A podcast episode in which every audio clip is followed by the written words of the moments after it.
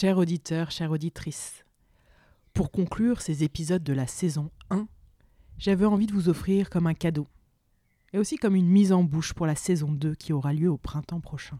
J'en profite pour vous remercier pour votre fidélité et votre écoute. Je suis heureuse de savoir que la poésie a trouvé sa place dans vos vies.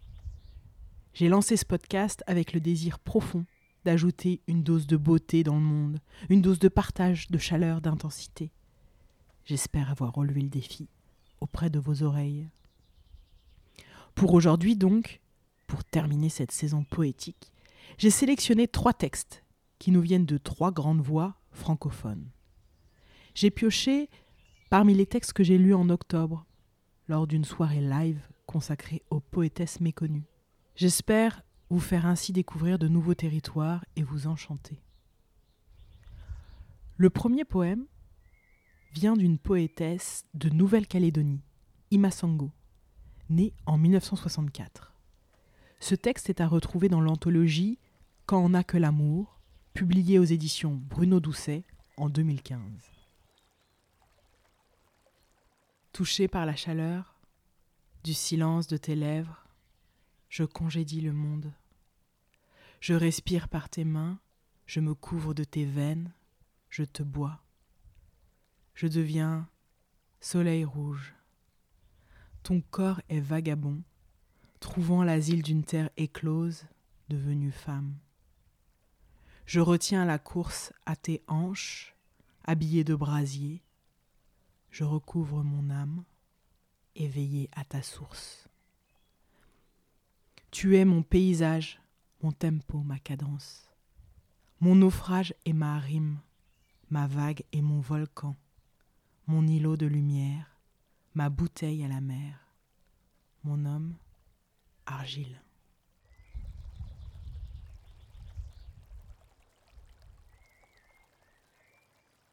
Tellement sensuel, ce poème me chavire.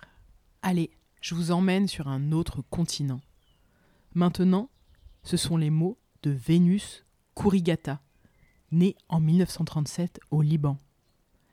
Le texte que je vais lire est à retrouver dans le recueil Les mots étaient des loups, chez Poésie Gallimard, publié en 2016.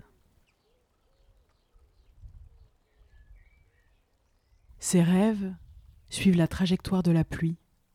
Elle rêve qu'elle fait un rêve. La foule jouant aux cartes dans son miroir lui tourne le dos. Moins endormie, elle les aurait chassés hors du cadre. Mise en garde, la dame de pique assise sur la paume d'un tricheur. Elle aurait plié son lit devenu inutile, rois et reines et valets couchant tête bêche sur l'air. Demain, elle écrira une lettre à la tempête, exigera une compatibilité exacte des mouvements du vent. Demain, elle aura cent ans à cause du décalage horaire mourra sans avoir secoué l'as de pique pour entendre rire ses grelots. Demain, quand l'eau montera dans son miroir, elle demandera un sursis à la pluie pour qu'il fasse moins noir autour de son visage, évacuera les joueurs dans l'ordre, puis leur demandera Savez-vous au moins comment je m'appelle?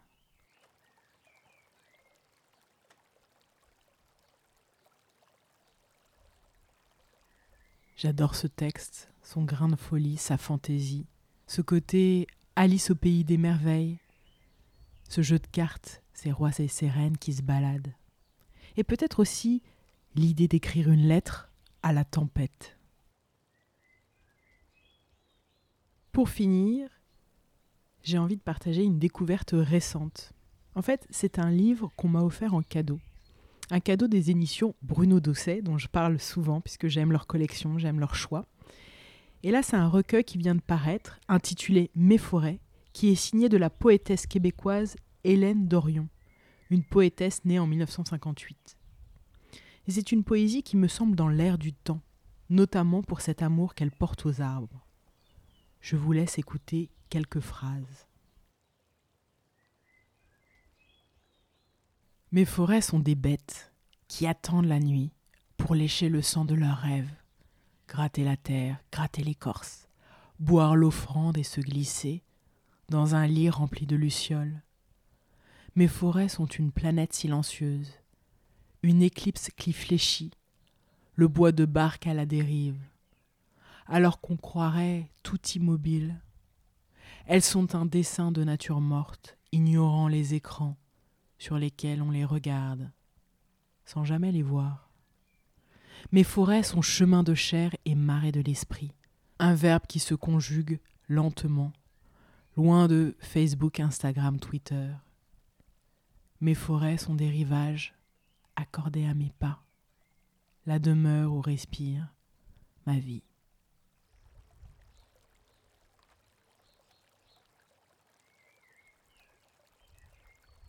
Et hop, c'est fini pour cet épisode bonus. J'espère que mes lectures vous ont plu. J'espère que cette saison 1 vous a plu. Comme vous le savez, ce podcast fonctionne grâce à votre soutien. Votre soutien pour le faire connaître. Parlez-en sur vos réseaux sociaux. Mettez de la poésie dans le monde. Et si vous le pouvez, si vous le voulez, ajoutez un peu de soutien financier. Il y a en description de l'épisode un lien vers mon compte Tipeee c'est avec votre soutien financier que je peux financer la prochaine saison. Je vous remercie par avance pour votre contribution, pour votre don. Je vous remercie de m'aider à aller vers cette vision d'un monde avec plus de douceur, plus d'intensité, plus de chaleur. Je vous dis rendez-vous au printemps pour la saison numéro 2 de l'expérience poétique.